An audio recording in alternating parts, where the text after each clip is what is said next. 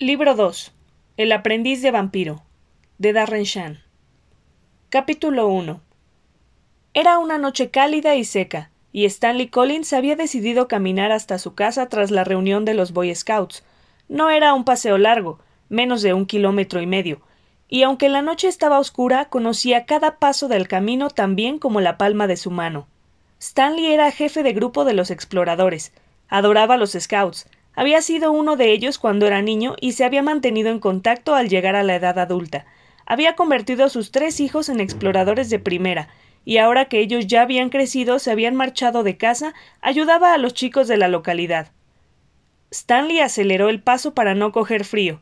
Solo llevaba unos pantalones cortos y una camiseta, y a pesar de que la noche era agradable, no tardó en tener la piel de gallina en los brazos y piernas. Pero no le importaba, Seguro que su esposa le tendría preparado un delicioso chocolate caliente con galletas cuando llegara a casa, y disfrutaba de esas cosas mucho más después de una buena caminata a paso ligero.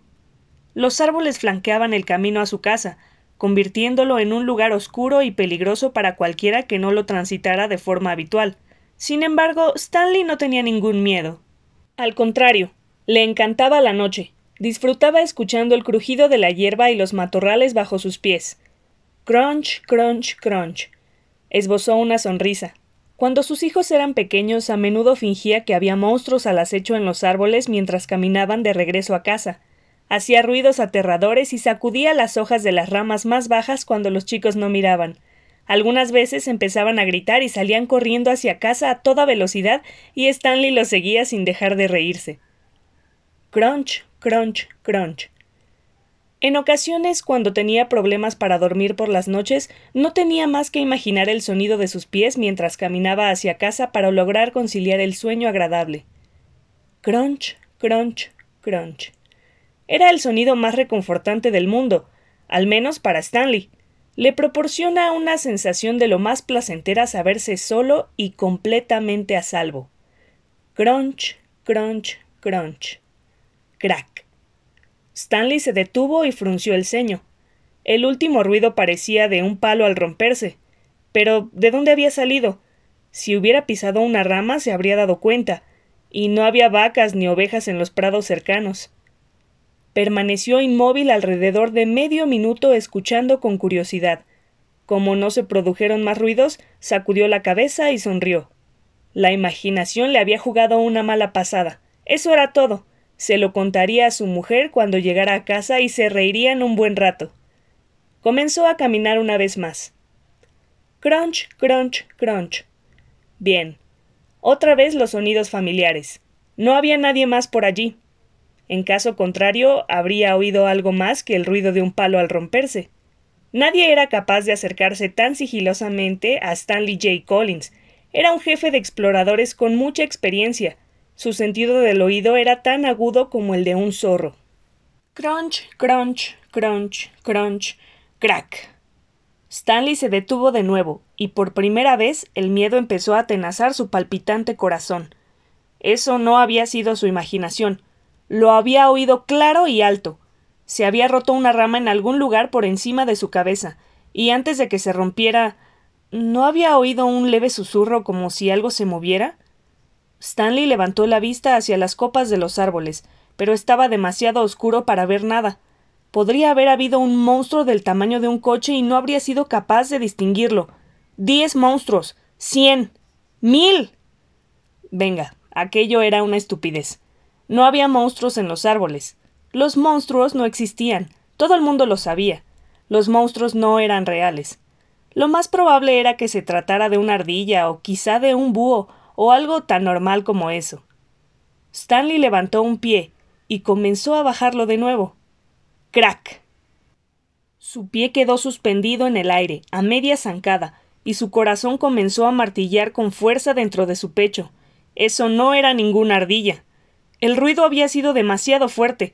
Había algo grande allí arriba, algo que no debería estar allí, algo que nunca había estado allí con anterioridad, algo que. ¡Crack! El ruido había sonado más cerca esta vez, más abajo, y de pronto Stanley no pudo soportarlo más. Empezó a correr.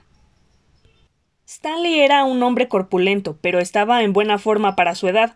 Con todo, había pasado mucho tiempo desde la última vez que corrió tan deprisa, y después de unos cien metros comenzó a quedarse sin aliento, y a sentir un fuerte dolor punzante en el costado.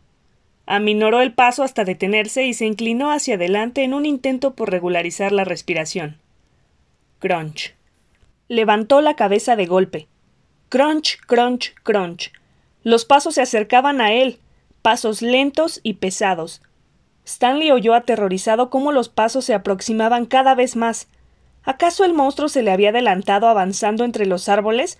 ¿Habría descendido hasta el camino? ¿Venía a acabar con él? Pretendía.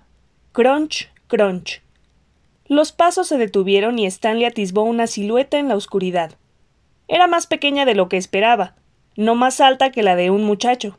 Respiró hondo, se enderezó, reunió coraje, avanzó para verla con mayor claridad. No era más que un niño, un chiquillo de aspecto asustado vestido con ropa sucia. Stanley esbozó una sonrisa y sacudió la cabeza. Qué estúpido había sido. A su esposa le daría un ataque de risa cuando le contara todo aquello. ¿Te encuentras bien, hijo? le preguntó. El chico no respondió. Stanley no lo reconoció, pero había un montón de familias nuevas por los alrededores. Ya no conocía a todos los chavales del vecindario. ¿Puedo ayudarte? preguntó. ¿Te has perdido? El niño negó con la cabeza muy despacio. Había algo extraño en él, algo que hizo que Stanley se sintiera inquieto. Tal vez se debiera al efecto de la oscuridad y las sombras. Pero por lo cierto era que el chico parecía muy pálido, muy delgado, muy hambriento. ¿Te encuentras bien? preguntó Stanley una vez más al tiempo que se acercaba un poco. ¿Puedo ayudar? ¡Crack!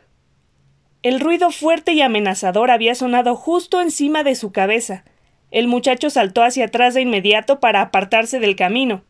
Stanley solo tuvo tiempo de levantar la cabeza y ver una enorme forma roja que debía de ser una especie de murciélago bajando a través de las ramas de los árboles a tal velocidad que apenas podía seguirla con la mirada. Un instante después, esa cosa roja estaba encima de él. Stanley abrió la boca para gritar, pero antes de que pudiera hacerlo, el monstruo le tapó la boca con las manos. ¿O eran garras? Después de un mínimo forcejeo, Stanley se desplomó inconsciente sobre el suelo sin ver ni oír nada más. Las dos criaturas de la noche se acercaron a él en busca de alimento. Capítulo 2 Habráse visto un hombre de su edad con un uniforme de los Boy Scouts, se burló el señor Krebsley mientras le daba la vuelta a nuestra víctima. ¿Ha pertenecido alguna vez a un grupo de exploradores? pregunté. En mi época no existían, replicó él. Dio unas palmaditas a las piernas carnosas del hombre y soltó un gruñido. En esta hay un montón de sangre, dijo. Contemplé al señor Krebsley mientras examinaba la pierna en busca de una vena, y vi cómo utilizaba una uña para abrir un pequeño corte. Tan pronto como empezó a manar la sangre, aplastó la boca contra la herida y empezó a succionar. Tenía por norma no desperdiciar ni una gota del precioso mercurio rojo, como lo llamaba en ocasiones. Yo me quedé a su lado mientras bebía sin saber muy bien qué hacer. Era la tercera vez que tomaba parte en un ataque, pero todavía no me había acostumbrado a ver a un vampiro chupándole la sangre a un humano indefenso. Habían pasado casi dos meses desde mi muerte, pero lo cierto era que me estaba costando mucho adaptarme al cambio. Me resultaba difícil aceptar que mi antigua vida había acabado, que era medio vampiro y que jamás podría cambiar las cosas. Sabía que al final acabaría por dejar atrás mi lado humano. Sin embargo, era más fácil decirlo que hacerlo. El señor Krebsley levantó la cabeza y se lamió los labios. Una buena cosecha. bromeó mientras se apartaba del cuerpo. Tu turno, me dijo. Di un paso hacia adelante, pero después me detuve y sacudí la cabeza. No puedo, afirmé. No seas estúpido, gruñó él. Ya te has negado a hacerlo dos veces. Ha llegado el momento de que bebas. No puedo. grité. Has bebido sangre de animales, señaló él. Eso es distinto. Este es un ser humano. ¿Y qué? Nosotros no lo somos. Tienes que empezar a tratar a los humanos de la misma manera que a los animales, Darren. Los vampiros no pueden vivir únicamente de la sangre de los animales. Si no empiezas a beber sangre humana, te debilitarás. Si continúas rechazándola, morirás. Lo sé, me lamenté. Ya me lo he explicado y sé que no hacemos daño a aquellos de quienes bebemos, no a menos que bebamos demasiado, pero. Encogí los hombros con tristeza. Él suspiró. Está bien. Sé que es difícil, sobre todo cuando no eres más que un medio vampiro y tu hambre no es tan apremiante. Dejaré que te abstengas esta vez. Pero debes alimentarte pronto. Volvió a prestar atención al corte de la pierna del hombre y limpió la sangre, que no había dejado de manar mientras hablábamos. Después llenó su boca de saliva y dejó que ésta goteara muy despacio sobre la herida. La frotó con un dedo y a continuación se echó hacia atrás para observar lo que ocurría. La herida se cerró y sanó, en menos de un minuto no quedaba más que una pequeña cicatriz que el hombre ni siquiera notaría cuando despertara. Así es como se protegen los vampiros, a diferencia de lo que ocurre en las películas. No matan a la gente cuando beben, no a menos que estén muy hambrientos o se dejen llevar y vayan demasiado lejos. Beben pequeñas cantidades, un poco aquí, un poco allá. Algunas veces atacan a personas a plena vista, como acabamos de hacer nosotros. Otras se cuelan de madrugada en los dormitorios, en las salas de los hospitales o en las comisarías. La gente de la que beben casi nunca se da cuenta que han servido de alimento a un vampiro.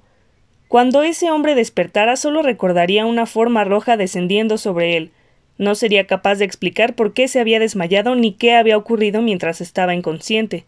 Si descubría la cicatriz, era más probable que la achacara a una marca alienígena que a un vampiro. Ja. alienígenas. No hay muchas personas que sepan que fueron los vampiros los que en realidad dieron comienzo a las historias de extraterrestres. Era la tapadera perfecta. Gente de todo el mundo despertaba con extrañas cicatrices en sus cuerpos y culpaba de ello a alienígenas imaginarios. El señor Krebsley había dejado fuera de combate al jefe de los exploradores con su aliento.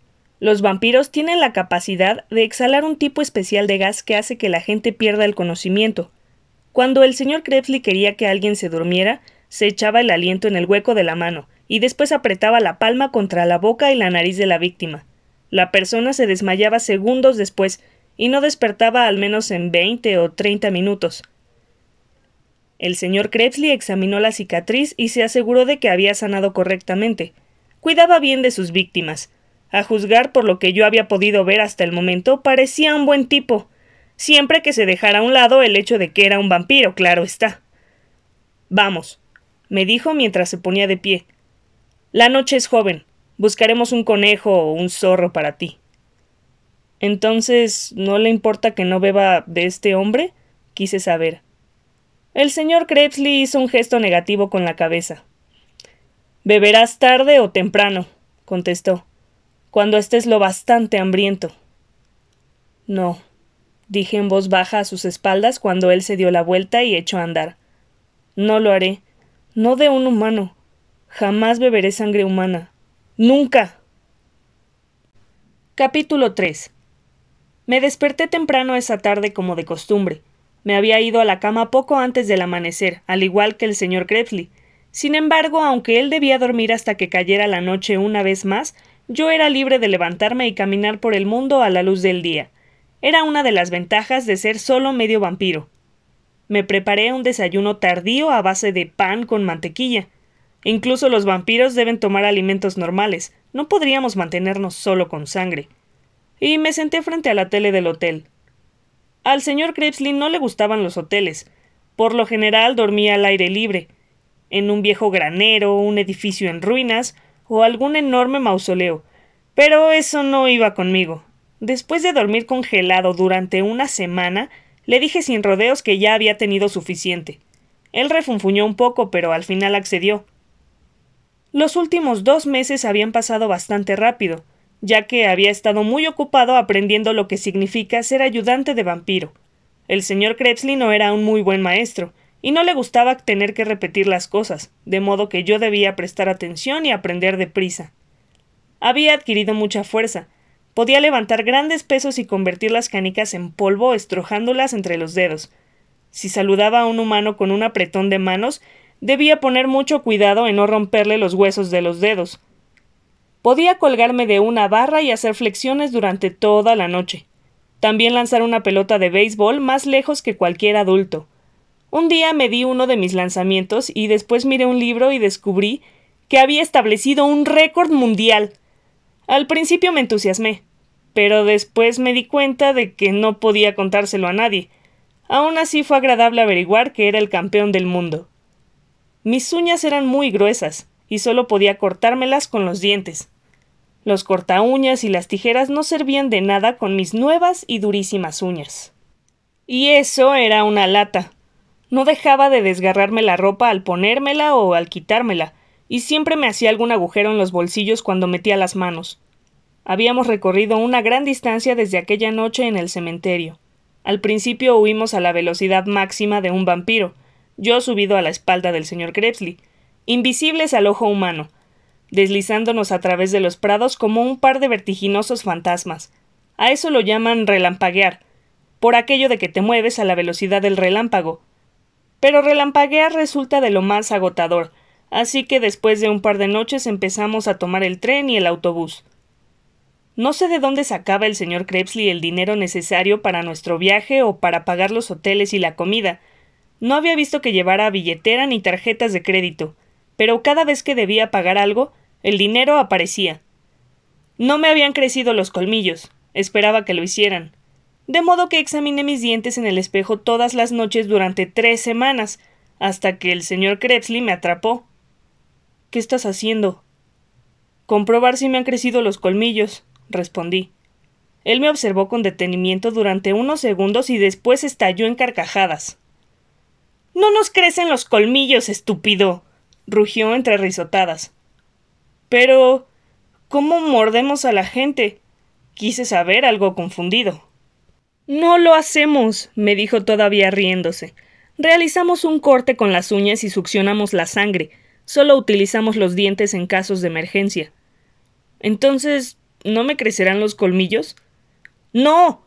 Tus dientes serán más duros que los de cualquier humano y podrás atravesar la piel y los huesos con ellos si así lo deseas, pero es sucio. Solo los vampiros idiotas utilizan los dientes. Y los vampiros idiotas no suelen durar mucho. Los atrapan y los matan muy pronto. Me sentí un poco decepcionado al oír eso. Una de las cosas que más me gustaba de las pelis antiguas de terror era el aspecto imponente que tenían los vampiros cuando enseñaban los colmillos. Sin embargo, después de pensarlo un poco, decidí que era mejor no tener colmillos largos. Si ya resultaba bastante fastidioso agujerear la ropa con las uñas, me encontraría en un serio aprieto si me crecían los dientes y empezaba a arrancarme trozos de los carrillos también. La mayoría de las viejas historias de vampiros eran falsas. No podíamos cambiar de forma ni volar. Las cruces y el agua bendita no nos hacían el menor daño. Lo único que nos provocaba el ajo era un ataque de mal aliento. Podíamos ver nuestro reflejo en los espejos y proyectábamos sombra. No obstante, algunos de los mitos sí eran ciertos. Un vampiro no podía ser fotografiado ni filmado con una cámara de video. Pasa algo raro con los átomos de los vampiros que hace que lo único que aparezca en una película sea un borrón oscuro. Yo aún podía ser fotografiado, pero nunca se obtendría una foto clara, sin importar lo buena que fuera la iluminación. Los vampiros se llevan bien con las ratas y los murciélagos.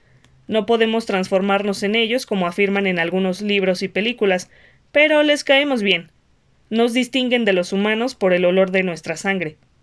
A menudo se acurrucaban a nuestro lado mientras dormíamos, o nos seguían en busca de comida. Sin embargo, los perros y los gatos, por alguna razón desconocida, nos odian. La luz del sol podría acabar con un vampiro, pero no rápidamente. Un vampiro podría pasearse a la luz del día si llevara la ropa suficiente encima, no obstante, se broncearía enseguida y comenzaría a ponerse rojo en cuestión de quince minutos. En cuatro o cinco horas la luz del sol lo mataría. Una estaca en el corazón nos mataría, por supuesto, pero también una bala, un cuchillo o una descarga eléctrica. Podemos ahogarnos, sufrir un golpe mortal o pillar ciertas enfermedades. Somos más resistentes que la gente normal, pero no indestructibles. Aunque me quedaba mucho por aprender, mucho más. El señor Krebsley me había dicho que tardaría años en saberlo todo y poder valerme sin ayuda. Decía que un medio vampiro que no sabía lo que hacía acabaría muerto en un par de meses, y que por tanto debía pegarme a él como una lapa, aun cuando no quisiera hacerlo. Cuando acabé el desayuno me senté y me entretuve mordiéndome las uñas durante unas cuantas horas. No había nada divertido en la tele, pero aún así no tenía ganas de salir. No sin el señor Krebsley. Nos encontramos en una pequeña ciudad, y la gente me ponía nervioso. Me daba miedo que pudieran leer en mi interior, que descubrieran lo que en realidad era y empezaran a perseguirme con estacas. Cuando llegó la noche, el señor Krebsley apareció frotándose la barriga. Estoy hambriento, dijo. Sé que es temprano, pero saldremos ahora mismo. Debería haber bebido más de aquel estúpido scout crecidito. Creo que daré casa a otro humano. Me observó con una ceja enarcada. Tal vez quieras unirte a mí esta vez. Tal vez, repliqué, aunque sabía que no lo haría. Eso era lo único que había jurado no hacer jamás. Quizá tuviera que alimentarme a base de sangre animal para mantenerme con vida, pero jamás me daría un festín con uno de los de mi propia especie, sin que me importara lo que dijera el señor Krebsley ni lo mucho que me sonaran las tripas. Era medio vampiro, sí, pero también era medio humano, y la idea de atacar a una persona me provocaba una horrible sensación de angustia y repugnancia.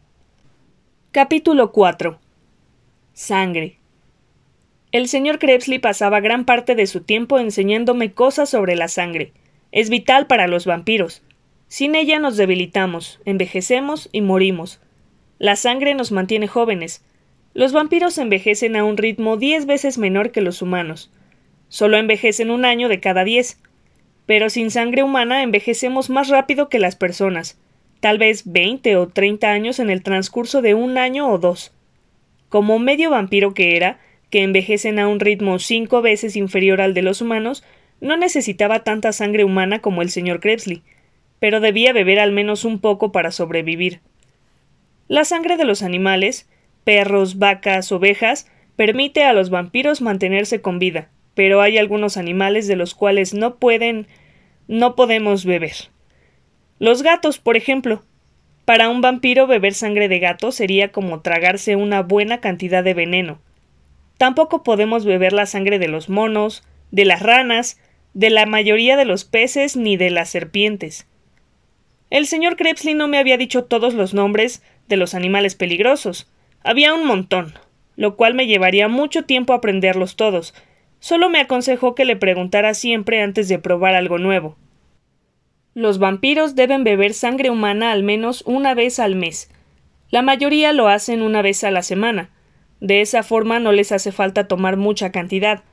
De lo contrario, si uno se alimenta solo una vez al mes, es necesario succionar mucha sangre en una sola toma. El señor Krebsley decía que era peligroso pasar demasiado tiempo sin beber. Decía que la sed podía hacer que bebieras más de lo debido y acabaras matando a la persona que te proporcionaba el alimento. Un vampiro que bebe con la frecuencia suficiente es capaz de controlarse, dijo.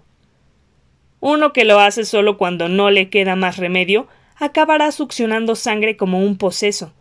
El hambre que nos atenaza debe ser saciada para poder controlarla. La sangre fresca era la mejor. Si bebes de un humano vivo, la sangre está llena de nutrientes, lo que te permite no tener que tomar mucha cantidad. Sin embargo, la sangre empieza a estropearse cuando la persona muere. Si te alimentas de un cadáver, tienes que beber mucho más. La regla fundamental es no beber nunca de una persona que lleva muerta más de un día, explicó el señor Krebsley. ¿Cómo podré saber cuánto tiempo lleva muerta una persona? pregunté. Por el sabor de la sangre, contestó él. Aprenderás a distinguir la sangre buena de la mala. La mala se parece a la leche agria, aunque es bastante peor. ¿Es peligroso beber sangre mala? pregunté. Sí, puede provocar enfermedades, locura e incluso la muerte. Uy. Podíamos embotellar la sangre fresca y reservarla tanto tiempo como quisiéramos, para utilizarla en casos de emergencia. El señor Krebsley guardaba unas cuantas botellas llenas de sangre en el interior de su capa. Algunas veces sacaba una durante la comida, como si se tratara de una pequeña botella de vino. ¿Es posible sobrevivir a base de sangre embotellada? le pregunté una noche. Durante un tiempo, respondió, pero no demasiado. ¿Cómo la embotella? Pregunté al tiempo que examinaba una de las botellas de cristal. Se parecía a un tubo de ensayo, pero el cristal era más grueso y más oscuro. Es bastante complicado, dijo. Te enseñaré cómo se hace la próxima vez que las rellene. Sangre. Era lo que más necesitaba, pero también lo que más temía. Si bebía sangre humana no habría vuelta atrás. Sería un vampiro durante el resto de mi vida. Si la evitaba, tal vez consiguiera recuperar mi condición humana algún día. Tal vez consiguiera hacer desaparecer la sangre de vampiro que corría por mis venas. Tal vez no muriera. Tal vez solo muriera el vampiro que había en mí. Entonces podría volver a casa con mi familia y mis amigos. No albergaba muchas esperanzas al respecto. El señor Krebsley me había dicho que era imposible recuperar la condición humana, pero era el único sueño al que podía seguir aferrándome. Capítulo 5 Pasaban los días y las noches y nosotros seguíamos viajando, deambulando por aldeas, pueblos y ciudades. No me llevaba bien con el señor Krebsley. Por agradable que fuera, no podía olvidar que había sido él quien había introducido sangre vampírica en mis venas y había hecho imposible que pudiera quedarme con mi familia. Lo odiaba. Algunas veces durante el día fantaseaba con la idea de clavarle una estaca en el corazón mientras dormía y huir después, Podría haberlo hecho, la verdad, pero sabía que no sobreviviría sin él. Por el momento necesitaba al Arten Krebsley. Sin embargo, cuando llegara el día en que pudiera valerme por mí mismo. Tenía a Madame Octa a mi cargo. Debía encontrar comida para ella, encargarme de que hiciera algo de ejercicio y limpiar su jaula. No quería hacerlo. Detestaba a la araña casi tanto como al vampiro pero el señor Krebsley decía que, como había sido yo quien la había robado, debía ser yo quien cuidara de ella. Practicaba algunos trucos con ella de vez en cuando, pero no ponía el corazón en ello. Madame Octa ya no me interesaba, y con el paso de las semanas comencé a dejar de jugar con ella. Lo único bueno de viajar constantemente es la posibilidad de visitar montones de lugares en los que nunca se ha estado antes y disfrutar de vistas alucinantes. Me encantaba viajar, no obstante, casi siempre nos desplazábamos de noche y no conseguí ver gran cosa de los alrededores. Menudo rollo. Un día, mientras el señor Krebsley dormía, me harté de estar encerrado. Le dejé una nota encima de la tele por si acaso no había regresado aún cuando él despertara, y me marché. Contaba con muy poco dinero y no tenía ni la menor idea de dónde podía ir, pero me importaba un comino. El mero hecho de salir del hotel y pasar un rato a solas me parecía maravilloso. Era una ciudad grande pero bastante tranquila. Inspeccioné unos cuantos centros recreativos y me dediqué a jugar en algunas máquinas. Nunca se me habían dado bien los videojuegos, pero con mis nuevos reflejos y habilidades podía hacer casi cualquier cosa que quisiera. Me pasé todos los niveles, Dejé fuera de combate a todos mis oponentes en los torneos de artes marciales y aniquilé a todos los alienígenas que me atacaban desde los cielos en las aventuras de ciencia ficción. Después di un paseo por la ciudad. Había un montón de fuentes, estatuas, parques y museos que examiné con interés, pero los museos me recordaron a mamá. A ella le encantaba llevarme a ver las exposiciones, y eso me entristeció. Siempre me sentía solo y miserable cuando pensaba en mamá, en papá o en Annie. Vi a un grupo de chicos de mi edad jugando al hockey en una pista de cemento. Eran ocho jugadores en cada equipo. La mayoría tenían sticks de plástico, aunque algunos contaban con sticks de madera. Utilizaban una vieja pelota de tenis como disco. Me detuve a observarlos y al cabo de unos minutos uno de los chicos se acercó a mí. ¿De dónde eres? me preguntó. Soy de fuera, contesté. Me alojo en un hotel con mi padre. Detestaba llamar así al señor Krebsley, pero era la opción más segura. No es de aquí.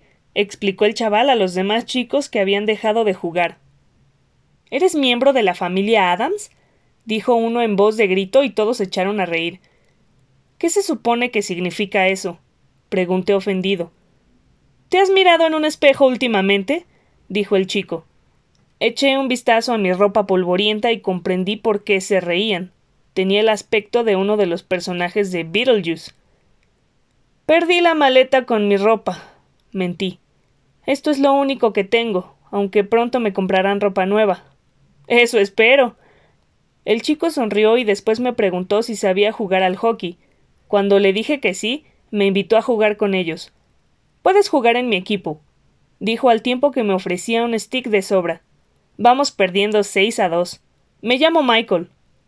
Hola, yo soy Darren, expliqué mientras probaba el stick. Me remangué el bajo de los pantalones y comprobé que los cordones de los zapatos tenían un doble nudo. Entretanto, el equipo contrario marcó otro gol. Michael dijo una palabrota y arrastró la pelota de nuevo hasta la mitad del campo. ¿Estás listo? me preguntó. Desde luego. Pues vamos. dijo. Golpeó la bola en mi dirección y corrió hacia adelante esperando a que se la devolviera. Llevaba muchísimo tiempo sin jugar al hockey. Por lo general en clase de educación física debíamos elegir entre jugar hockey o al fútbol, y jamás dejaba pasar la oportunidad de jugar un partido de fútbol. Pero cuando tuve el stick en mis manos y la pelota a mis pies, me dio la impresión de que estaba en plena forma, como si hubiera jugado el día anterior. Golpeé la pelota de izquierda a derecha unas cuantas veces para cerciorarme de que aún recordaba cómo controlarla. Después levanté la mirada y observé la portería. Había siete jugadores entre el portero y yo. Ninguno de ellos hizo ademán de marcarme. Supongo que les parecía innecesario, ya que todavía iban cinco goles arriba. Comencé a correr. Un chico corpulento, el capitán del otro equipo, trató de bloquearme, pero lo esquivé sin problemas. Sorteé a otros dos antes de que pudieran reaccionar, y después regateé a un cuarto. El quinto jugador se acercó a mí con el stick a la altura de las rodillas, pero salté sobre él con facilidad. Engañé al sexto y disparé a puerta antes de que el séptimo y último defensor pudiera interponerse. Aunque golpeé la pelota con bastante suavidad, salió disparada con mucho más fuerza de la que la guardameta esperaba, y entró por la esquina superior derecha de la portería rebotó en la pared y la atrapé en el aire. Me giré con una sonrisa y observé a mis compañeros de equipo. Todavía estaban cerca de la otra portería, mirándome con expresión atónita. Volví a llevar la pelota hasta la línea central y la dejé en el suelo sin decir palabra. Después me moví hacia Michael y dije siete a tres. Parpadeó lentamente y sonrió. Vaya que sí. celebró con alegría antes de chocar la mano con el resto de su equipo. Creo que vamos a disfrutar con esto. Durante un rato lo pasé genial. Dominaba el juego, bajaba a defender y les lanzaba pases de lo más certeros a mis compañeros. Marqué un par de goles más y di asistencias para otros cuatro. Íbamos por delante nueve a siete, y la cosa no había acabado. El equipo contrario estaba que mordía. Nos obligaron a cederles a dos de nuestros mejores jugadores, pero no supuso ninguna diferencia. Podía haberles entregado a todos salvo a nuestro portero y aún así patearles el trasero. Las cosas se pusieron feas. El capitán del otro equipo, Danny, llevaba un buen rato intentando hacerme falta, pero yo era demasiado rápido para él y sorteaba con facilidad su stick alzado y sus zancadillas.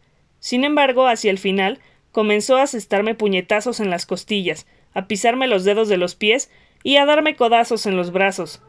Nada de eso me hacía daño, pero me molestaba. Detesto a la gente que no sabe perder. Entonces Danny me dio un apretón en un lugar muy, muy doloroso, y eso fue la gota que derramó el vaso. Incluso los vampiros tienen un límite. Solté un grito y me incliné hacia adelante muerto del dolor. Danny se echó a reír y se alejó con la pelota. Me enderecé al cabo de unos segundos hecho una furia. Danny se encontraba cerca de la parte central de la pista. Corrí hacia él a toda velocidad, aparte de un empujón a los jugadores que se interponían entre nosotros, sin preocuparme por averiguar si eran de su equipo o del mío. Lo alcancé y descargué mi stick sobre sus piernas. Había sido una entrada peligrosa si la hubiera hecho un humano, pero cuando el que la hacía era un medio vampiro. Se oyó un fuerte chasquido. Danny gritó y cayó al suelo. El partido se detuvo de inmediato. Todo el mundo en la pista conocía la diferencia entre un grito de dolor y un alarido de auténtica agonía. Me erguí con dificultad, arrepentido por lo que había hecho, deseando poder volver atrás. Observé mi stick con la esperanza de descubrir que se había partido en dos, con la esperanza de que fuera eso lo que había producido el chasquido. Pero estaba entero. Le había roto a Dani las espinillas. La parte inferior de sus piernas estaba retorcida en un ángulo extraño, y la piel de las espinillas parecía desgarrada. Se veía el blanco del hueso entre la sangre. Michael se inclinó hacia adelante para inspeccionar las piernas de Danny. Cuando se irguió de nuevo, sus ojos tenían una expresión horrorizada. Le has roto las piernas. exclamó sin aliento. No era mi intención. gimoté. Él me apretó los. señalé la zona bajo mi cintura. Le has roto las piernas. Gritó Michael antes de retroceder para alejarse de mí. Todos los demás hicieron lo mismo. Me tenían miedo. Con la respiración agitada dejé caer el stick al suelo y me marché. Sabía que las cosas se pondrían peor si me quedaba a esperar a que vinieran los adultos. Ninguno de los chicos intentó detenerme. Estaban demasiado asustados. Sentían terror al mirarme. A mí. Darren Shan. Un monstruo. Capítulo 6. Ya había anochecido cuando regresé. El señor Krebsley estaba despierto. Le dije que debíamos marcharnos de la ciudad de inmediato, pero no le expliqué por qué. Él echó un vistazo a mi cara, asintió y empezó a recoger nuestras cosas. No hablamos mucho esa noche. Yo no dejaba de pensar que ser medio vampiro era una mierda. El señor Krebsley sabía que me pasaba algo, pero no me molestó con preguntas. No era la primera vez que me mostraba huraño. Se estaba acostumbrando a mis cambios de humor. Encontramos una iglesia abandonada en la que pasar la noche. El señor Krebsley se tumbó en uno de los largos bancos y yo improvisé una cama amontonando musgo y maleza sobre el suelo. Desperté temprano y pasé el día explorando la iglesia y el pequeño cementerio que había al lado. Las lápidas eran antiguas y muchas de ellas estaban agrietadas y cubiertas de enredaderas. Me entretuve unas cuantas horas limpiando algunas de ellas, quitando los hierbajos y lavando la piedra con agua de un arroyo cercano. Mantuve mi mente alejada del partido de hockey. Había una familia de conejos en una madriguera cercana. Con el transcurso del día se acercaron cada vez más para ver qué estaba haciendo. Eran unas criaturas curiosas, sobre todo los más pequeños. En un momento determinado fingí estar dormido, y un par de ellos se aproximaron a escasos metros de mí. Cuando estuvieron todos los cerca que se atrevían, di un salto y grité ¡Bu! Y salieron pitando como si les persiguiera el demonio. Uno cayó patas arriba y rodó hasta la entrada de la madriguera. Eso me animó bastante. Por la tarde descubrí un supermercado y compré un poco de carne y algunas verduras. Cuando regresé a la iglesia hice una hoguera y después cogí el bolso de cazuelas y sartenes que había bajo el banco del señor Krebsley. Hurgué en su interior hasta que encontré lo que buscaba. Se trataba de una pequeña cacerola. La coloqué boca abajo sobre el suelo con mucho cuidado y después presioné la protuberancia de metal que había en la parte superior. La cacerola se expandió de golpe cuando los paneles plegados se extendieron. En menos de cinco segundos se había transformado en una cacerola de gran tamaño que llené de agua y coloqué sobre el fuego. Todas las cacerolas y las sartenes que había en el bolso eran así. El señor Krebsley se las había comprado a una mujer llamada Evana hacía mucho tiempo. Pesaban lo mismo que las normales, pero podían plegarse para que resultara más fácil transportarlas. Preparé el estofado tal y como el señor Krebsley me había enseñado. El vampiro tenía la firme convicción de que todo el mundo debería saber cocinar. Llevé los restos de zanahorias y repollo afuera y los dejé junto a la madriguera de los conejos. Al señor Krebsley le sorprendió encontrar la cena preparada, aunque para él era el desayuno, cuando se despertó. Olfateó el leve vapor que salía del contenido burbujeante de la cacerola y se relamió los labios. Mmm. Podría acostumbrarme a esto. Esbozó una sonrisa, bostezó, se desperezó y se peinó con los dedos su corto cabello color naranja. Después se rascó la larga cicatriz que recorría el lado izquierdo de su rostro. Todo aquello formaba parte de su rutina diaria. Siempre habría querido preguntarle la causa de esa cicatriz, pero nunca lo había hecho. Una noche, cuando reuniera el coraje necesario, lo haría. No había mesas, así que cenamos sobre el regazo. Tomé dos de los platos plegables del bolso, los extendí y después busqué cuchillos y tenedores, Serví los alimentos y comimos. Casi al final, el señor Krebsley se limpió la boca con una servilleta blanca y tosió con incomodidad. El estofado estaba muy rico, dijo a modo de cumplido. Gracias, repliqué. Yo. Ah, bueno, lo cierto es que. dejó escapar un suspiro. Nunca se me han dado muy bien las sutilezas, aseguró. Así que iré directo al grano. ¿Qué pasó ayer? ¿Por qué estabas tan preocupado? Clavé la mirada en mi plato sin saber muy bien si quería responder o no. Entonces, de pronto, le conté toda la historia de principio a fin casi sin tomar aliento. El señor Krebsley escuchó con atención. Una vez que hube terminado, reflexionó durante un par de minutos antes de hablar. Tendrás que acostumbrarte a eso, dijo. Somos mucho más fuertes, más rápidos y más resistentes que los humanos. Si juegas con ellos, saldrán heridos. No pretendía hacerle daño, dije. Fue un accidente. El señor Krebsley se encogió de hombros. Escucha, Darren, no podrás evitar que esto ocurra de nuevo. No si te relacionas con los humanos. No importa lo mucho que te esfuerces por ser normal, porque no lo eres. Siempre ocurrirán accidentes de este tipo. Lo que pretende decir es que ya no podré tener amigos, ¿verdad? asentí tristemente. Eso ya me lo he imaginado sin su ayuda. Por eso estaba tan triste. Me estaba acostumbrando a la idea de que jamás podré volver a casa para ver a mis viejos amigos, pero fue ayer mismo cuando comprendí que tampoco podré hacer nuevos amigos. No me queda más remedio que permanecer con usted. No puedo tener ningún otro amigo, ¿no es así? El vampiro se frotó la cicatriz y frunció los labios.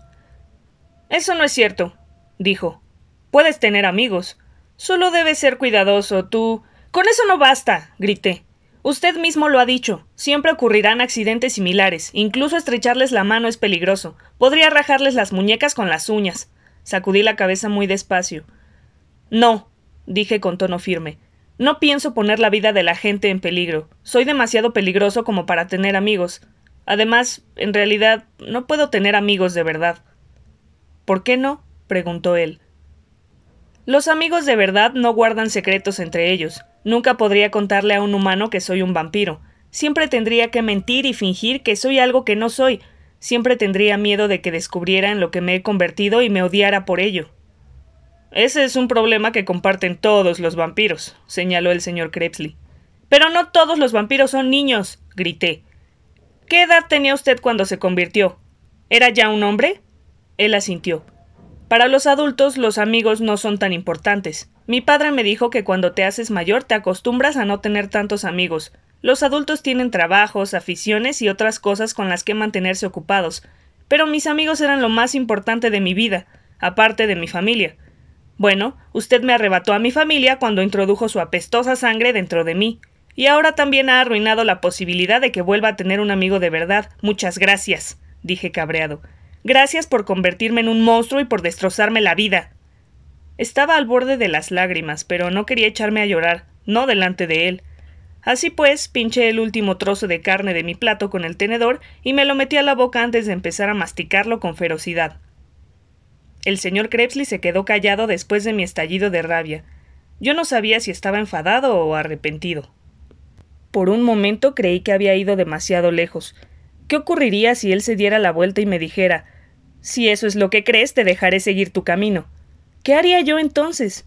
Sopesaba la idea de pedirle disculpas, cuando el vampiro me sorprendió al decir en voz baja Lo siento, no debería haberte dado mi sangre. Fue una elección desafortunada. Eras demasiado joven.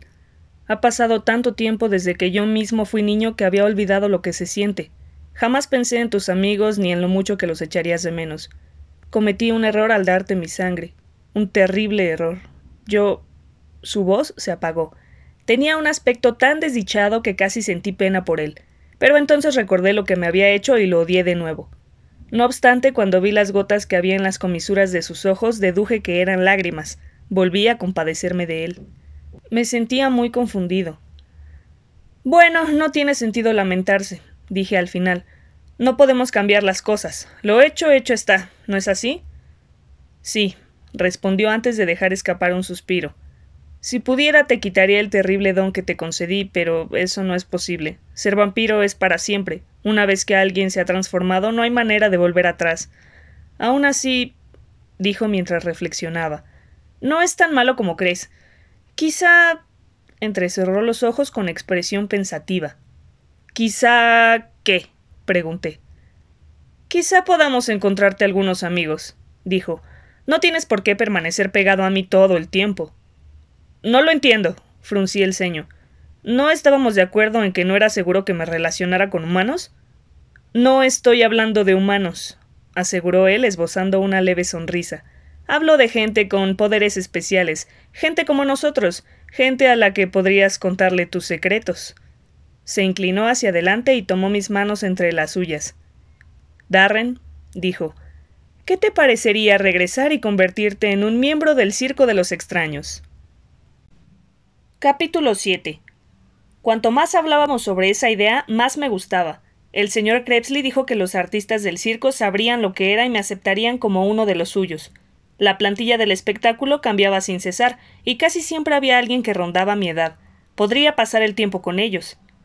¿Y qué ocurrirá si no me gusta estar allí? pregunté. En ese caso nos marcharemos, aseguró. Me gustaba viajar con el circo, pero tampoco puede decirse que me volviera loco. Si te gusta, nos quedaremos. Si no, viajaremos solos otra vez. ¿No les importará que vaya con ellos? quise saber. Tendrás que ganarte el sustento, replicó él. El señor Alto insiste en que todo el mundo haga algo. Tendrás que ayudar a instalar las sillas y las luces, vender objetos de recuerdo, limpiar después de la función o encargarte de cocinar. Estarás ocupado, pero no será un trabajo excesivo. Tendremos tiempo de sobra para nuestras lecciones. Decidimos intentarlo. Al menos dormiríamos en una cama de verdad todas las noches. Tenía la espalda agarrotada de dormir en el suelo. El señor Krebsley antes debía averiguar dónde se encontraba el circo para poder unirnos a él. Le pregunté cómo iba a hacerlo. Me dijo que podía entrar en contacto con la mente del señor Alto. ¿Quiere decir que el señor Alto es telépata? Pregunté recordando la palabra que había utilizado Steve para referirse a la gente que podía hablar con otras personas utilizando solo su mente. Más o menos, respondió el señor Krebsley. No podemos hablar entre nosotros con el pensamiento, pero puedo distinguir su aura, por decirlo de alguna manera. Una vez que la haya localizado será fácil seguirle los pasos. ¿Yo también puedo localizar su aura?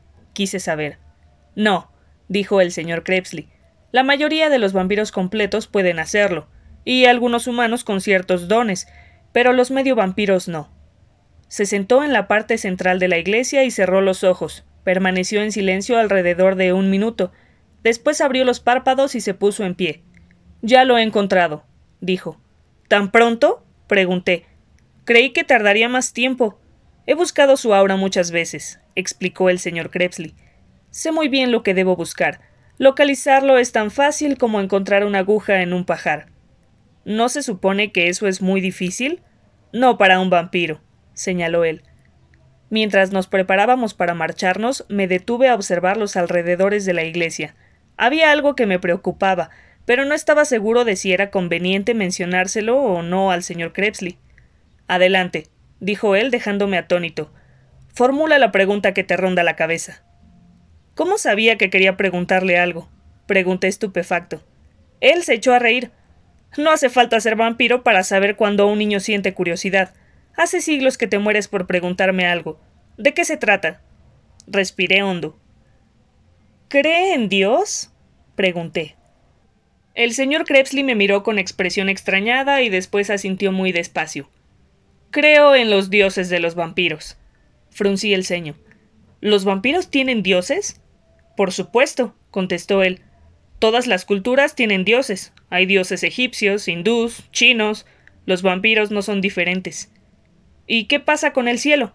quise saber. Creemos en el paraíso. Está más allá de las estrellas. Cuando morimos, si hemos llevado una buena vida, nuestros espíritus se liberan de sus ataduras terrenales y se elevan más allá de las estrellas y galaxias para llegar por fin a ese mundo maravilloso que hay del otro lado del universo el paraíso. ¿Y los que no han llevado una buena vida? Se quedan aquí, dijo. Permanecen vinculados a la Tierra como fantasmas, condenados a vagar sobre la faz de este planeta para siempre. Reflexioné sobre eso. ¿Qué es una buena vida para un vampiro? Pregunté. ¿Qué deben hacer para merecer el paraíso?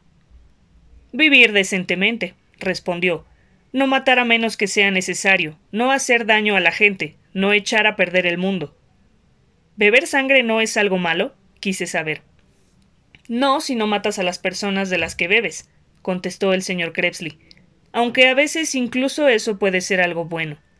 ¿Matar a una persona puede ser algo bueno? exclamé atónito. El señor Krebsley asintió con seriedad. La gente tiene alma, Darren. Cuando mueren, esas almas van al cielo, al paraíso, pero es posible conservar parte de ellas aquí. Cuando bebemos pequeñas cantidades de sangre, no nos apoderamos de la esencia de la gente. Sin embargo, cuando bebemos mucho, una parte de las personas entra a formar parte de nosotros. ¿Cómo es posible? pregunté con el ceño fruncido.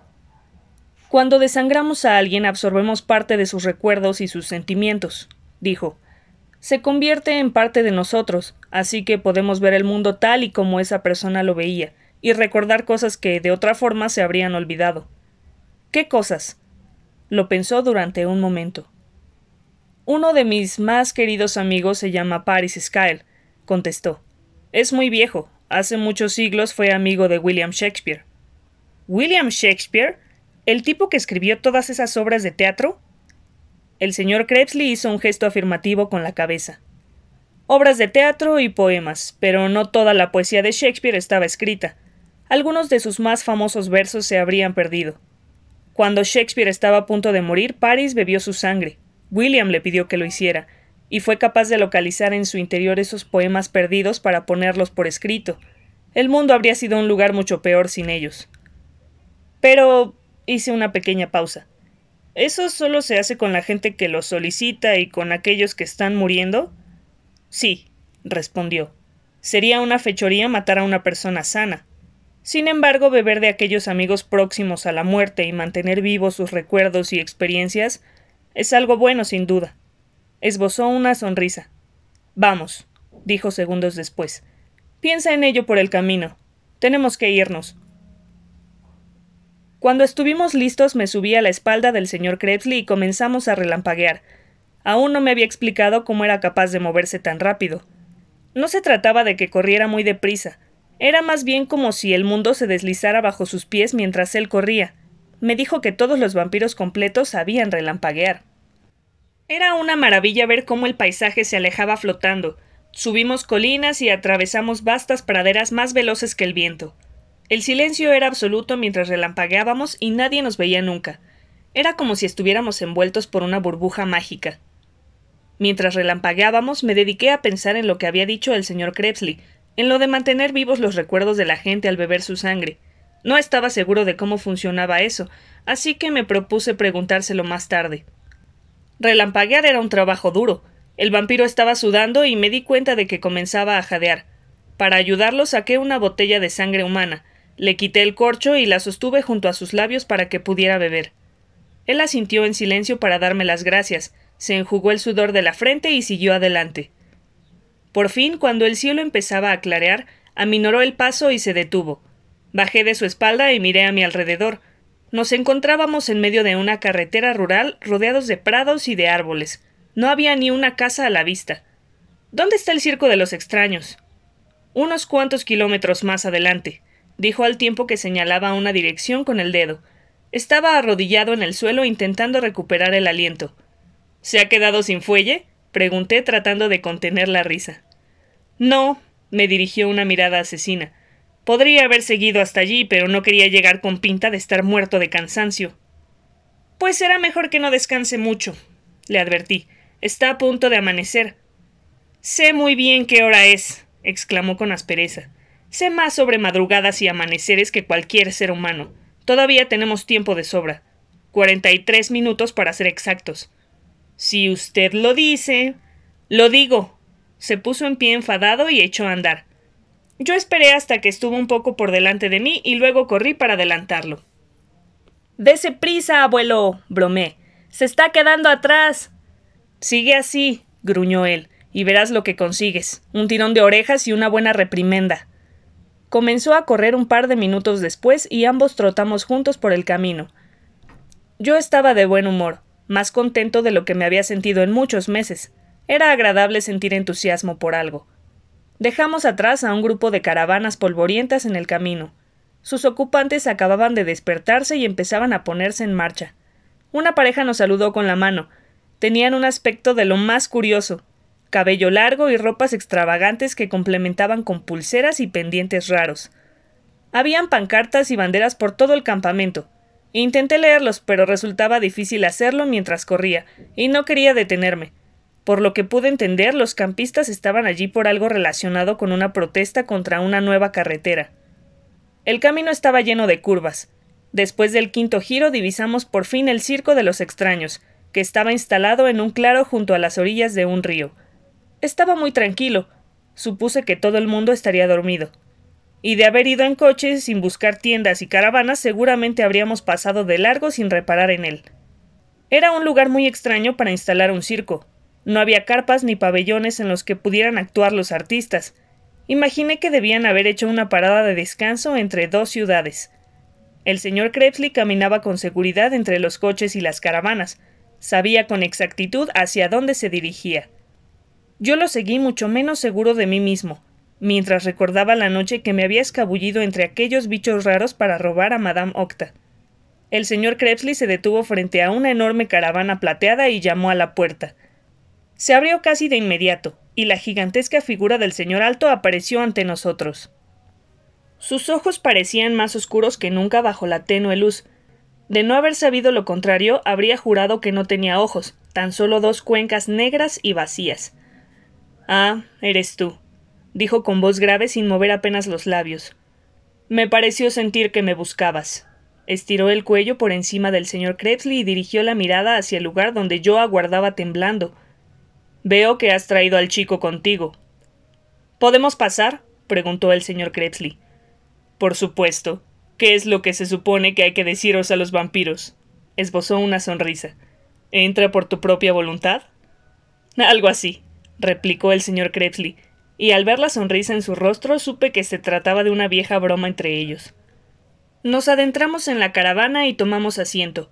Dentro no había casi nada, tan solo unos cuantos estantes con pósters y panfletos del circo, el sombrero de copa rojo y los guantes que le había visto llevar al señor Alto en otras ocasiones, un par de objetos decorativos y una cama abatible. No esperaba que volvieras tan pronto, Larten, dijo el señor Alto, que parecía enorme incluso cuando estaba sentado. No tenía pensado regresar tan pronto, Ibernius. ¿Ibernius? Vaya nombre más raro. Con todo le quedaba bien. Ibernius Alto. Sonaba armonioso. ¿Se han metido en problemas? preguntó el señor Alto. No, respondió el señor Krebsley. Darren no era feliz. Decidí que estaría mejor aquí, rodeado y acompañado de los de su especie. Entiendo. El señor Alto me observó con curiosidad. ¿Has recorrido un largo camino desde la última vez que te vi, Darren Shan? Habría preferido quedarme donde estaba, refunfuñé. ¿Por qué te marchaste entonces? Lo fulminé con la mirada. Ya sabe por qué, contesté con frialdad. Él asintió lentamente. Entonces, ¿te parece bien que nos quedemos? preguntó el señor Krebsley. Por supuesto, respondió el señor Alto de inmediato. La verdad es que me alegra tenerte de vuelta. En este momento andamos un poco escasos de personal. Alexander Calaveras, Vicersa y Gerta Dientes se han marchado o bien de vacaciones o por algún motivo personal. Cormac Miembros viene de camino hacia aquí, pero aún tardará en llegar. Larten Krebsley y su asombrosa araña maestrada serán una valiosísima incorporación a la plantilla. Gracias, dijo el señor Krebsley. ¿Qué pasa conmigo? Pregunté con descaro. El señor Alto sonrió. Tú resultas menos valioso, dijo, pero bienvenido de igual modo. Solté un resoplido, pero no dije nada. ¿Dónde vamos a actuar? preguntó el señor Krebsley a continuación. Aquí mismo, le respondió el señor Alto. ¿Aquí? intervine sorprendido. ¿Acaso te desconcierta? quiso saber el señor Alto. Estamos en mitad de ninguna parte, dije. Creí que solo actuaban en pueblos y ciudades donde pueden conseguir un público numeroso. Nosotros siempre conseguimos un público numeroso, afirmó el señor Alto. La gente vendrá sin importar dónde actuemos.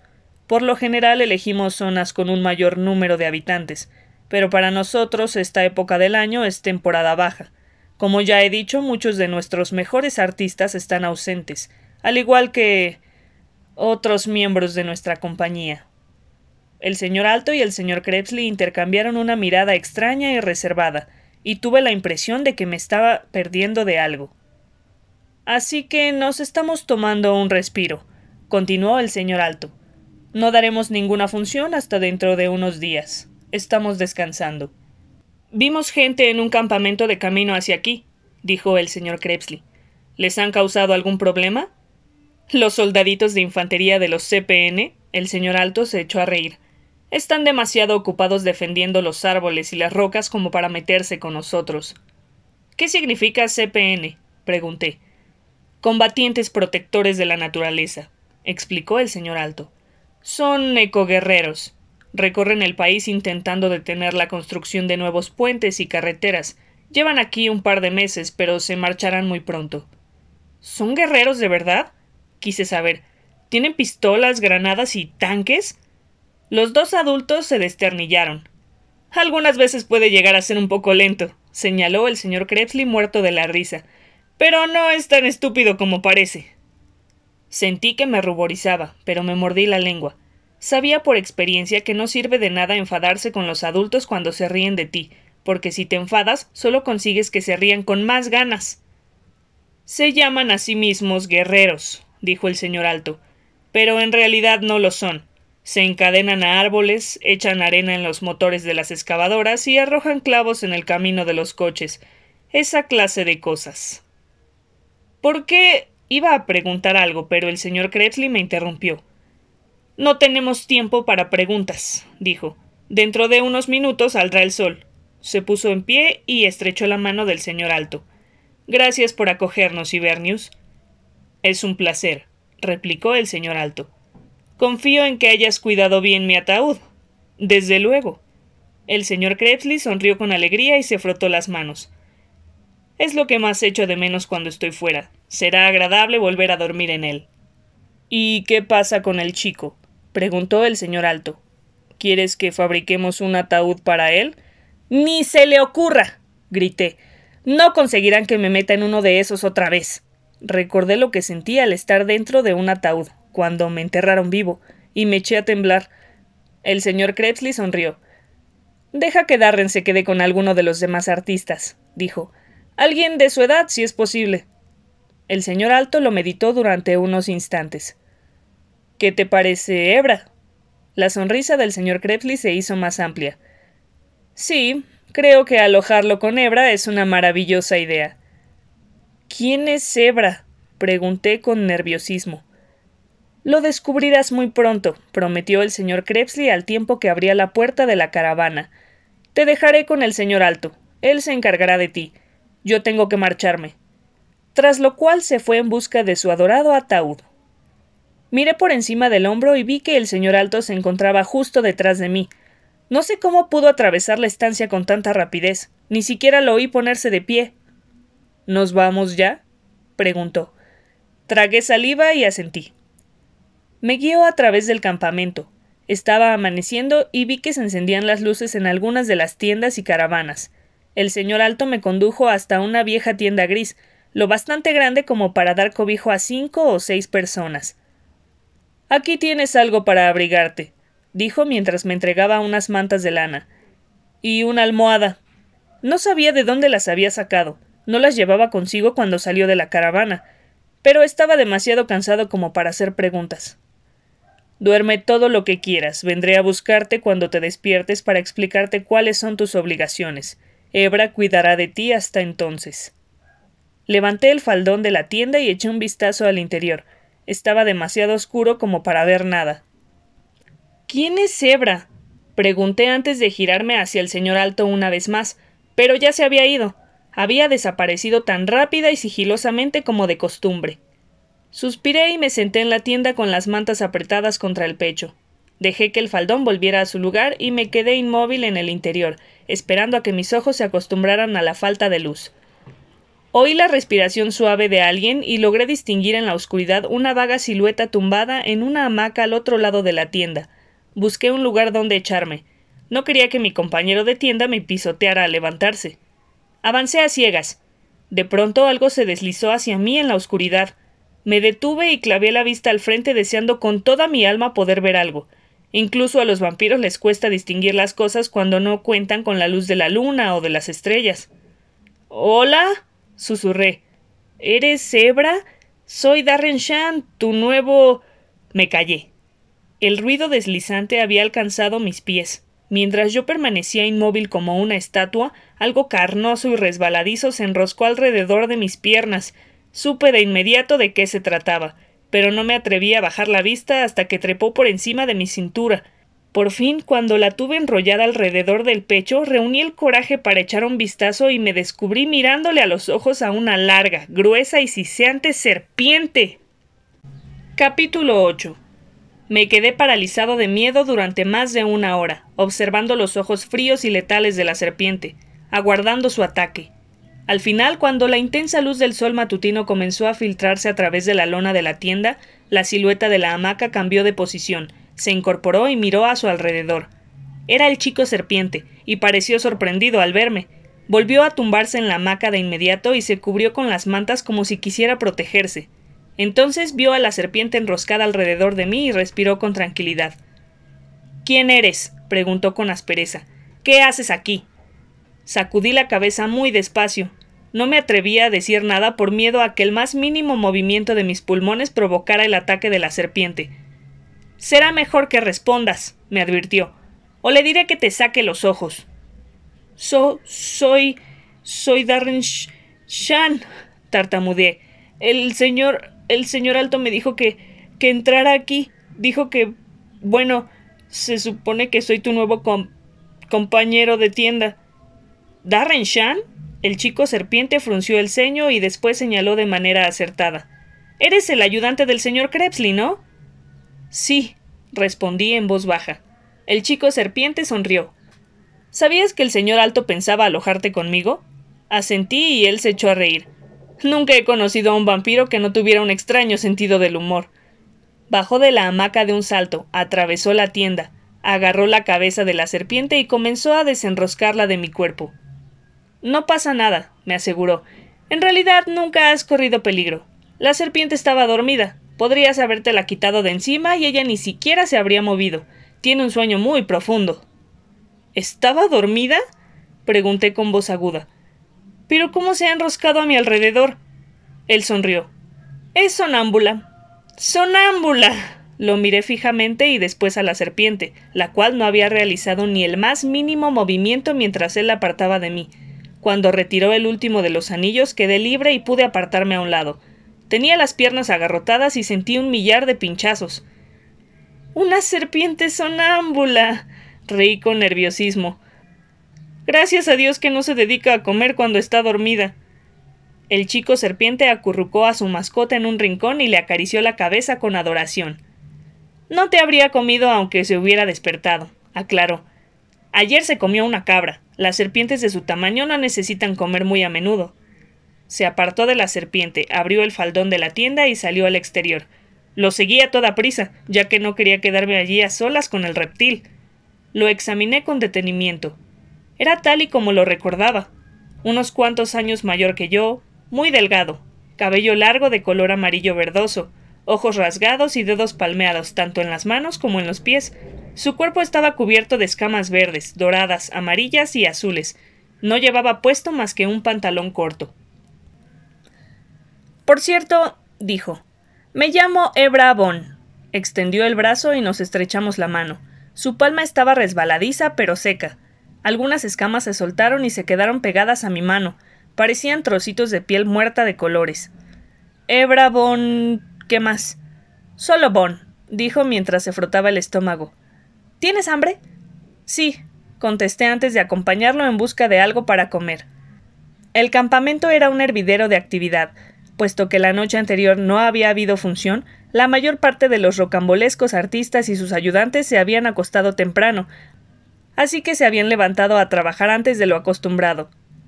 Me fascinaba aquel trajín constante. No me había dado cuenta de que había tantas personas trabajando para el circo. Creí que solo estaban los artistas y los asistentes que había visto la noche que acudí al espectáculo con Steve, pero cuando miré a mi alrededor vi dos docenas de personas que iban de un lado al otro, charlaban entre sí, limpiaban o cocinaban, a las que nunca antes había visto. ¿Quiénes son todas estas personas? La columna vertebral del circo de los extraños, respondió Hebra. Conducen, montan las tiendas, lavan la ropa, cocinan, arreglan nuestros disfraces y limpian después del espectáculo. Tienen muchas responsabilidades. ¿Son humanos normales? quise saber. La mayoría de ellos, contestó. ¿Cómo han llegado a trabajar aquí? Algunos están emparentados con los artistas, otros son amigos del señor Alto, otros pasaban por aquí y como les gustó lo que vieron, se quedaron. ¿Se puede hacer eso?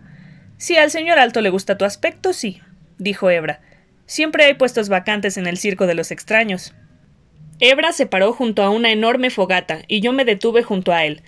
Hansel Manos, un hombre que podía caminar con las manos y avanzar más deprisa que el velocista más rápido del mundo, estaba sentado sobre un tronco mientras Trushka, la mujer barbuda que se dejaba crecer la barba siempre que quería, cocinaba unas salchichas ensartadas en un palo de madera. Había unos cuantos humanos sentados o tumbados alrededor. Buenos días, Hebrabón, dijo Hansel Manos. ¿Qué tal, Hans? replicó Hebra. ¿Quién es tu joven amigo? preguntó Hans, que miraba con suspicacia. Se llama Darren Shan, contestó Hebra. ¿Darren Shan en persona? preguntó con las cejas arqueadas. El mismo que viste y calza. Hebra sonrió. ¿Qué quieres decir con eso de Darren Shan en persona? pregunté. Eres famoso por estos lares, dijo Hans. ¿Por qué? Porque soy. bajé la voz. ¿Medio vampiro? Hans rió de buena gana. Los medio vampiros no son ninguna novedad. Si tuviera un dólar de plata por cada medio vampiro que he visto, tendría. hizo una mueca y se puso a pensarlo. Veintinueve dólares de plata. Sin embargo, los medio vampiros jóvenes son otra historia. Que yo sepa, nunca había habido un chico de tu edad entre las filas de los muertos vivientes. Dime una cosa. ¿Te han inspeccionado los generales vampíricos? ¿Quiénes son los generales vampíricos? quise saber. Son. Hans. gritó una de las señoras que hacían la colada. El hombre dejó de hablar y miró a su alrededor con aire culpable. ¿Crees que al Arten le gustaría que andes contando esas cosas por ahí? le espetó. Hans hizo una mueca. Lo siento, dijo. Es el aire de la mañana. No estoy acostumbrado a él. Me hace decir cosas que no debería. Yo deseaba que explicara lo de los generales vampíricos, pero supuse que sería de mala educación preguntárselo. Trushka examinó las salchichas y sacó un par de ellas del palo para ofrecérnoslas. Sonrió cuando se acercó a mí y dijo algo en una extraña lengua extranjera. Hebra soltó una risotada. ¿Quieres saber si te gustan las salchichas o si eres vegetariano? Esa sí que es buena. Hans rió entre dientes. Un vampiro vegetariano. ¿Hablas su idioma? le pregunté a... ¿Hablas su idioma? le pregunté a Hebra. Sí, respondió con orgullo. Todavía lo estoy aprendiendo. Es el idioma más difícil que he tratado de aprender, pero soy el único en todo el campamento que entiende lo que ella dice. Se me dan muy bien los idiomas. se jactó. ¿De qué idioma se trata? pregunté. No lo sé, admitió con el ceño fruncido. Se niega a decírmelo. Me pareció muy raro, pero no quise decir nada para no ofenderlo. En lugar de eso, tomé una de las salchichas y le di las gracias a la mujer con una sonrisa. Le di un mordisco y tuve que dejarla caer de inmediato. Estaba ardiendo. Hebra soltó una carcajada y me pasó un vaso de agua. Bebí hasta que mi boca recuperó la temperatura normal y después soplé la salchicha para enfriarla. Nos sentamos un rato con Hans, Trushka y los demás para comer, charlar y disfrutar del sol matutino. La hierba estaba húmeda por el rocío, pero a ninguno de nosotros nos importaba. Hebra me presentó a todos los del grupo, eran demasiados nombres para recordarlos a la primera, así que me limité a sonreír y a estrechar sus manos. El señor Alto no tardó en aparecer. En un momento dado no había ni rastro de él, y al siguiente se encontraba justo detrás de Hebra calentándose las manos sobre el fuego. Se ha levantado temprano, maese Shan, comentó el señor Alto. No podía dormir, le expliqué. Estaba demasiado. Eché un vistazo a Hebra y sonreí. Espero que eso no reduzca tu capacidad de trabajo, replicó el señor Alto. Estará bien, dije. Estoy listo para trabajar. ¿Estás seguro? Estoy seguro.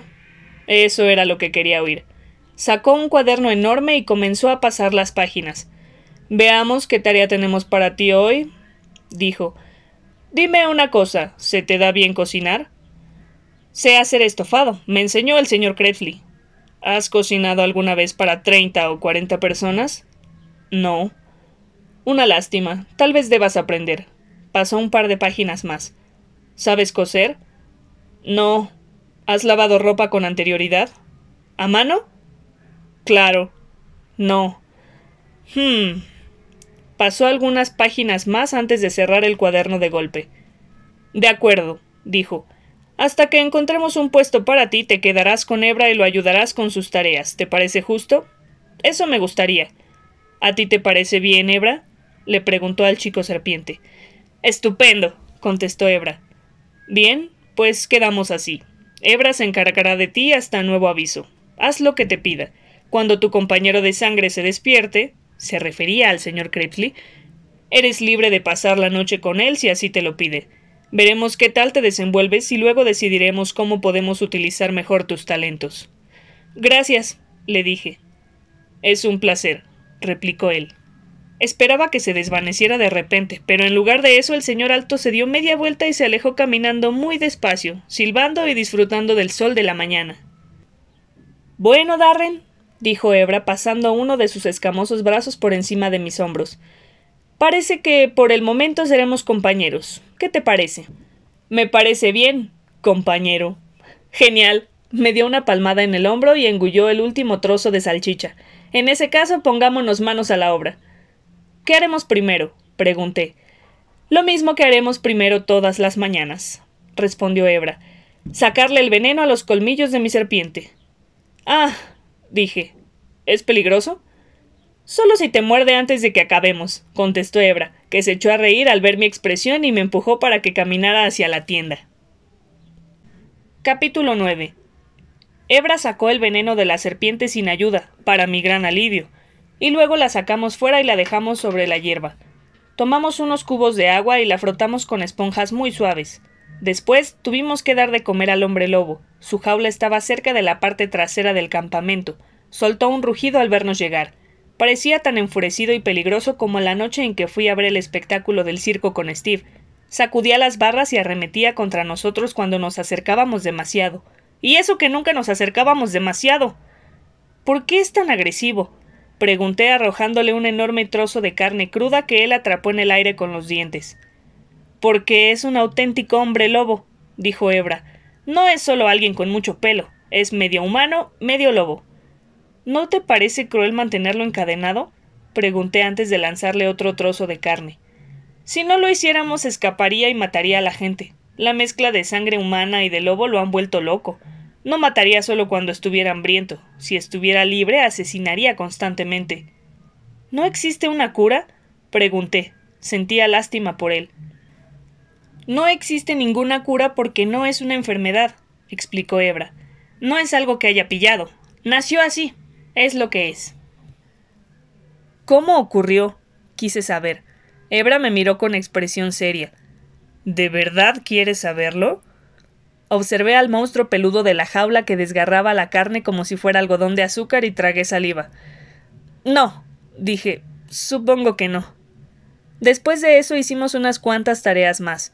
Pelamos patatas para la cena, ayudamos a reparar el neumático de uno de los coches, pasamos una hora pintando el tejado de una caravana y sacamos a pasear a un perro. Hebra me dijo que la mayoría de los días eran así, que solo había que pasearse por el campamento, ver qué trabajos había que hacer y echar una mano aquí y allá. Al anochecer llevamos una bolsa de basura grande llena de latas y trozos de cristal a la tienda de Ramos Dos Tripas, un hombre inmenso capaz de comerse cualquier cosa. Quería quedarme a ver cómo se comía todo aquello, pero Hebra me instó a salir cuanto antes. A Ramos no le gustaba que la gente lo viera comer cuando no estaba actuando. Disfrutábamos de un montón de tiempo libre, y durante los momentos de tranquilidad nos contábamos nuestra vida, de dónde éramos y dónde habíamos crecido. Hebra había nacido de padres normales, los cuales se quedaron horrorizados al verlo, lo abandonaron en un orfanato en el que permaneció hasta los cuatro años, cuando lo compró el malvado dueño de un circo. Fue una mala época, dijo en voz baja. Solía pegarme y tratarme como si fuera una serpiente de verdad. Me mantenía encerrado en una vitrina de cristal y dejaba que la gente pagara para verme y reírse de mí. Estuvo con ese circo siete largos y miserables años, de gira por ciudades pequeñas sintiéndose feo, monstruoso e inútil. Al final, el señor Alto acudió al rescate. Se presentó una noche, dijo Hebra. Apareció de repente entre la oscuridad y permaneció junto a mi vitrina durante un buen rato mirándome. No dijo ni una palabra, y yo tampoco. Luego vino el dueño del circo. No sabía quién era el señor Alto, pero creyó que podría ser un hombre rico interesado en comprarme. Puso un precio y se apartó un poco a la espera de una respuesta. Durante algunos minutos el señor Alto no dijo nada. Luego agarró al dueño del circo por el cuello con la mano izquierda, lo apretó una vez y acabó con él. Cayó al suelo, muerto. El señor Alto abrió la puerta de mi vitrina y dijo Vamos, Hebra. Creo que el señor Alto es capaz de leer los pensamientos y que por eso conocía mi nombre. Hebra se quedó callado. Su mirada tenía una expresión distante. ¿Quieres ver algo alucinante? dijo por fin cuando salió de repente de su ensimismamiento. Claro, contesté. Se giró hacia mí, sacó la lengua y se tocó la punta de la nariz con ella. ¡Puah! ¡Qué asco! exclamé encantado. Volvió a meter la lengua en el interior de su boca y sonrió. Tengo la lengua más larga del mundo, dijo. Si mi nariz fuera lo bastante grande, podría meterme la lengua hasta el fondo, bajarla por la garganta y volver a sacarla por la boca. Venga ya. dije entre risas. Bueno, tal vez no, admitió sin dejar de reír, pero aún así es impresionante. Sacó la lengua de nuevo y se lamió las ventanas de la nariz, una después de otra. Era repugnante, pero muy divertido. Es la cosa más asquerosa que he visto en mi vida. Solté una carcajada. Seguro que a ti te encantaría poder hacerlo, dijo Hebra. No lo haría aunque pudiera, mentí. ¿No se te quedan los mocos pegados en la lengua? No tengo mocos, replicó Hebra. ¿Qué? ¿Cómo que no tienes mocos? Es cierto, dijo. Mi nariz es diferente a la tuya. No tiene mocos, ni suciedad, ni pelos. Mi nariz es la parte más limpia de todo mi cuerpo. ¿Y a qué sabe? pregunté. Dale un lametón al vientre de mi serpiente y lo sabrás, respondió. Sabe igual. Me eché a reír y le dije que no estaba ni mucho menos tan interesado en saberlo. Más tarde, cuando el señor Crepsley me preguntó qué había hecho durante el día, le respondí He hecho un nuevo amigo. Capítulo 10 Llevábamos en el circo dos días con sus noches. Me pasaba el día ayudando a Hebra y la noche con el señor Crepsley aprendiendo cosas sobre los vampiros. Me iba a la cama más temprano que nunca, aunque rara vez me acostaba antes de la una o las dos de la madrugada. Hebra y yo nos convertimos en buenos amigos. Era mayor que yo, pero también algo tímido, probablemente por los abusos que había sufrido en su infancia, así que formábamos un buen equipo. El tercer día, al observar los pequeños grupos de caravanas, coches y tiendas, sentí que formaba parte de aquello desde hacía años. Empezaba a sufrir los efectos de pasar demasiado tiempo sin beber sangre humana. No tenía tanta fuerza como antes, y tampoco podía moverme con la misma rapidez. Mi agudeza visual había disminuido y lo mismo podía decirse de mi oído y mi olfato. Era mucho más fuerte y rápido que cuando era humano, pero sentía que mis poderes disminuían cada día que pasaba. No me importaba. Prefería perder algo de fuerza que beber de un humano. Esa tarde me estaba tomando un respiro con hebra en un extremo del campamento cuando vimos una figura entre los arbustos. ¿Quién es? pregunté. Un niño de un pueblo cercano, dijo Hebra. Lo he visto por aquí antes. Observé al chico escondido entre la maleza. Intentaba pasar desapercibido, pero para alguien con mis poderes, por más debilitados que estuviesen, era tan visible como un elefante. Sentía curiosidad por saber qué estaba haciendo, así que me giré hacia Hebra y le dije Vamos a divertirnos. ¿Qué quieres decir? preguntó él. Acércate un poco y te lo diré.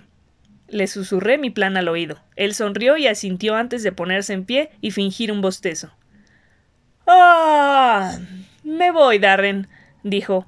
Te veré más tarde. Hasta luego, Hebra, repliqué en voz alta. Esperé a que se hubiera marchado, luego me levanté y caminé de vuelta hacia el campamento. Cuando estuve fuera de la vista del chico oculto entre los arbustos, volví atrás escondiéndome tras las caravanas y las tiendas para ocultar mis movimientos. Caminé unos cien metros a la izquierda y después avancé con sigilo hasta que vi al chico y me acerqué furtivamente a él. Me detuve a unos diez metros. Estaba más o menos detrás de él, así que no podía verme. Su mirada seguía clavada en el campamento. Miré por encima de su cabeza y vi a Hebra, que se había acercado a él incluso más que yo. Mi amigo me hizo una señal de OK con el pulgar y el dedo índice. Me agaché y gemí. ¡Oh! exclamé. ¡Rar! El chico se puso rígido y miró por encima de su hombro con nerviosismo. No podía verme. ¿Quién está ahí?